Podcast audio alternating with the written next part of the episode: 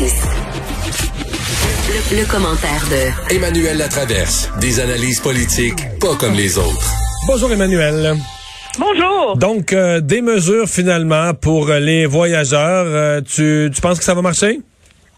Enfin, il faut dire, hein? Oui, enfin. Quand même, depuis le temps qu'on en parle.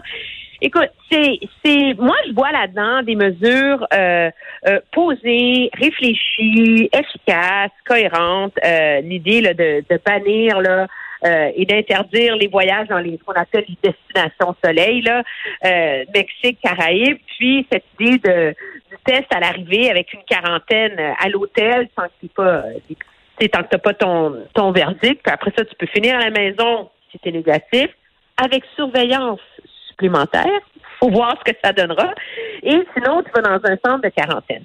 C'est sûr qu'il y a encore quelques questions sans réponse qui sont quand même assez importantes. La principale étant, quand on parle de surveillance accrue pour la partie de la quarantaine qui se fait à la maison, qu'est-ce que ça veut dire? Qu'est-ce que c'est? Comment ça va se dérouler?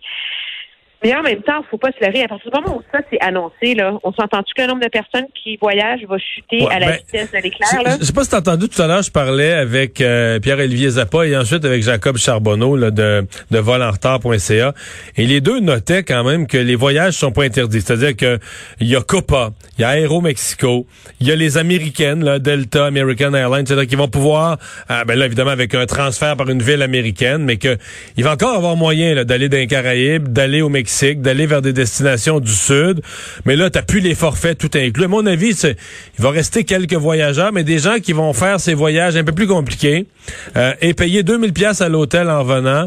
À mon avis, t'es plus dans les mêmes ordres de grandeur. En nombre, t'es plus dans les mêmes ordres de grandeur du tout, du tout. Ben là. non, je veux dire, t'as plus ton tout inclus au bord de la mer pendant une semaine, aller-retour, euh, tout euh, compris. À 1200, à 1245 pièces là. Non, oublie ça, là. Alors, ça va, moi, je pense que ça va régler une très grosse partie du problème. Et en même temps, c'est vrai qu'il y a une foule de raisons essentielles à un moment donné pour lesquelles les gens peuvent être appelés euh, à voyager. Moi, la question que je me pose aujourd'hui avec les informations qu'on a, c'est est-ce qu'il n'est pas trop tard? Est-ce que le variant britannique est déjà trop, euh, trop rentré chez nous? Ben, en Ontario, on prédit déjà qu'il va être la source dominante rendue en mars, au rythme où vont les choses. Puis au Québec, la santé publique, ce matin, faisait un briefing sur les quelques cas de variants qu'il y a eu au Québec, qui sont identifiés. Ça, c'est ceux qu'on connaît, là. Et il y a quatre cas qui viennent d'une seule personne qui n'a pas respecté sa quarantaine en venant de Grande-Bretagne. Donc, sur les huit cas qu'on connaît au Québec, il y en a quatre qui sont causés par une personne qui n'a pas suivi sa quarantaine. Il y en a combien des comme ça au Québec? On ne le sait pas. Et c'est ça tout le problème que pose la question du variant. C'est qu'on est incapable, à l'heure où on se parle, d'évaluer l'ampleur de sa présence sur le territoire. Et c'est d'autant plus inquiétant, je te dirais, que contrairement à la perception générale que c'est le temps des fêtes, tu sais, qui a comme euh, qui a foutu le bordel, tu sais. Mais les données de l'INSPQ ne confirment pas ça. Le taux de reproduction du virus, là, s'est mis à baisser avant le 20 décembre. Donc, la hausse clair, pourrait là. venir des voyageurs? Puis il a atteint en bas de zéro au 30 décembre le taux de reproduction. Et l'enquête sur les déplacements des gens montre que les gens se sont pas vraiment plus déplacés. Ils n'ont pas eu plus de contacts par personne dans une journée pendant le temps des fêtes qu'en temps normal. Ils en ont eu moins.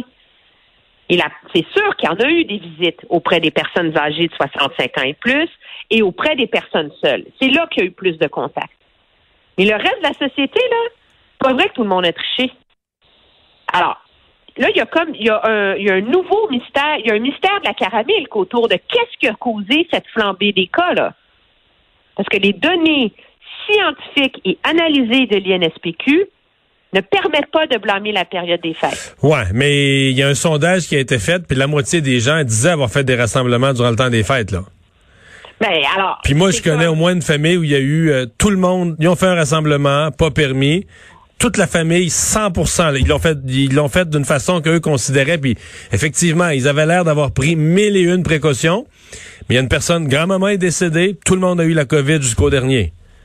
Il y en a eu, là. Ça. Alors, oui, alors on, on peine, mais ce que, ce que ça indique, tout ça, c'est que on est on n'est pas revenu à la case départ, mais on vient de retomber dans un épais brouillard, je pense, quant à l'état de la situation en ce moment et à l'étendue de la présence de ce variant.